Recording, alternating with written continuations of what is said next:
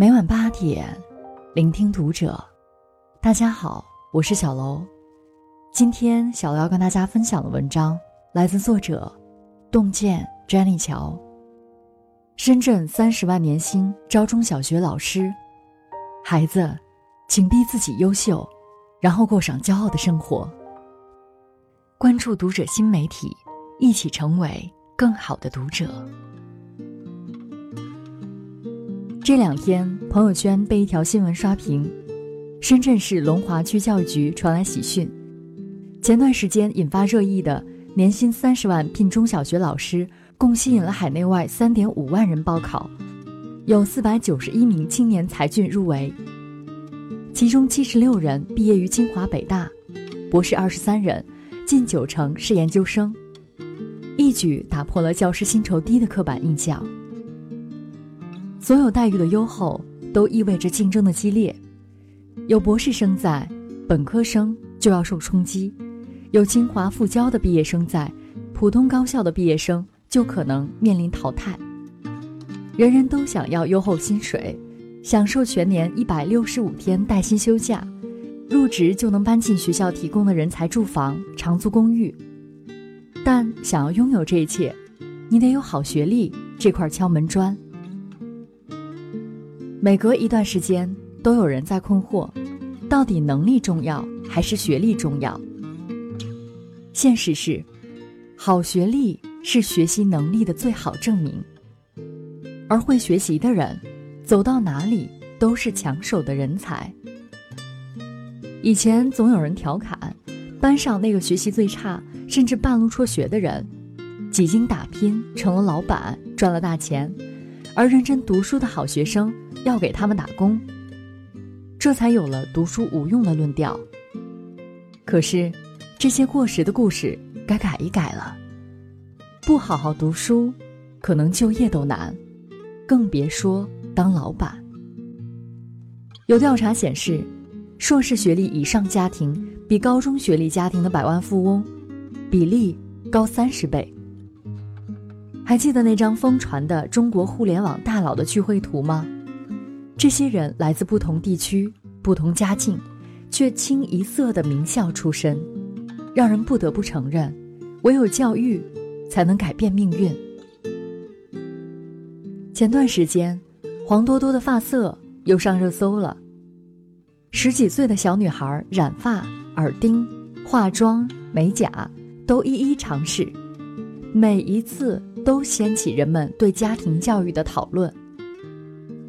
很多家长都赞成黄磊的教育方式，给孩子真正意义上的素质教育，但自己不敢尝试，因为黄多多是别人家的孩子，家境优渥，父母出色，想表演可以和何炅一起演话剧，参加钢琴比赛，搭档是吕思清的儿子，在一些人眼里这是不公平，起跑线不同。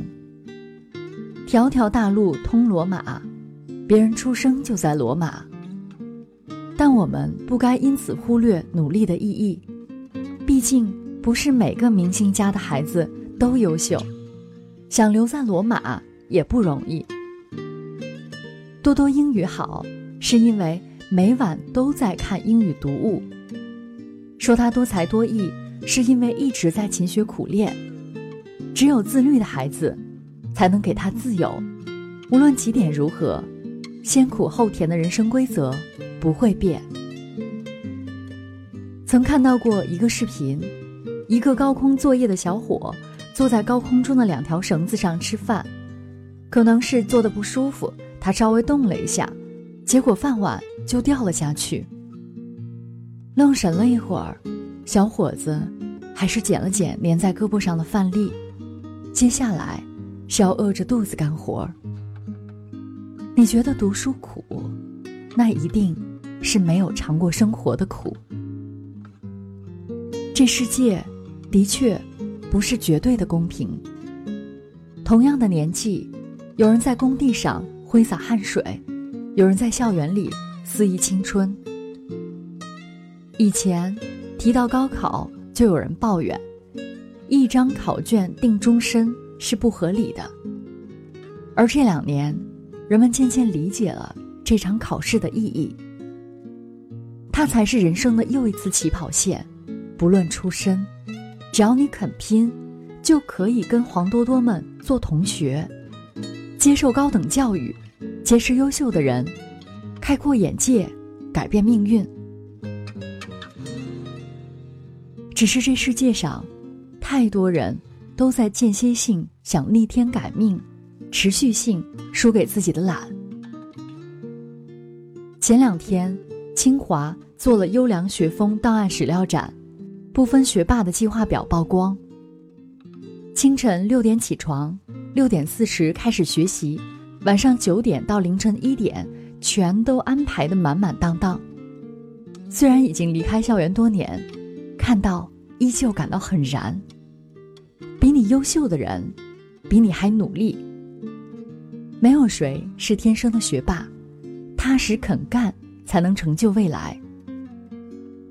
他们能用很密集的时间刻度管理的一天，而我们却没有勇气做一张这样的表，因为知道自己坚持不了，因为嘴上说努力的人很多。真正在跟自己死磕的人，少之又少。其实，对自己要求高一点，未来的困境就少一点。这段时间，关于非全日制难就业的话题也吵得沸沸扬扬。在用人单位的眼里，非全日制研究生等于本科生，根本没有学历优势，指责的声音很多。这是就业歧视。可抱怨又有何用？人才这么多，怎样才能给别人一个你很值得拥有的理由？不禁想起华为用年薪制管理应届博士的新闻。当你拿出一个足够让人信服的履历，可以解决一切争议。当你据理力争非全日制也不容易的时候。别人刚上班，就拿上了百万年薪，因为他们扛住了科研的压力，完成所有课业，论文通过答辩，还可能出了专著，获了专利。这些能拿得出来的事实，比辩解的话更有说服力。他们能得的，都是应得的。在知乎上看过一个问答：月薪五万可以过上怎样的生活？房租不再是压力，可以定期安排国内和国外的旅行，家人生病可以看好的医生。这是许多年轻人都向往的生活。至于如何实现，路径是简单又明晰的：进大公司，去好平台。但这些地方招人，都要看学历，所以想成功，最实在且可行的办法。就是用功读书，考好学校，为简历增色，给别人选择你的理由。这个世界一直在默默奖赏会学习的人。樊登曾经做过一个分享：樊登读书会成立之初便发展迅猛，没投过钱，却迅速实现营收过亿，别人都认为。这一定是走了许多弯路，吃过不少苦头，才换来的成功。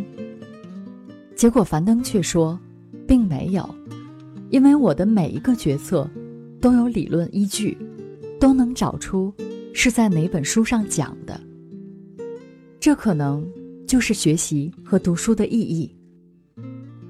现实中不乏一些低学历的逆袭者，工作中碾压一票清北复交。成为公司的明星员工，足以让人相信，只要肯努力，什么时候都不晚。但我不会跟孩子这样讲，因为他们还有机会。逆袭者让人敬佩，可他们的努力和机遇一定更难复制。所以，我更愿意一早给孩子们指一条捷径。这条路曾被无数人验证。路上。虽说辛苦，却也有人与你风雨同舟，有老师授业解惑，为你指明方向；更有目标一致的同学互相鼓励加油。唯一难的是，需要日复一日的坚持和努力。但我们要鼓励孩子，一定要熬过开始的难，养成好的学习习惯。宝剑锋从磨砺出，当努力变得常态化，不仅能提高考试成绩，还会受益终生。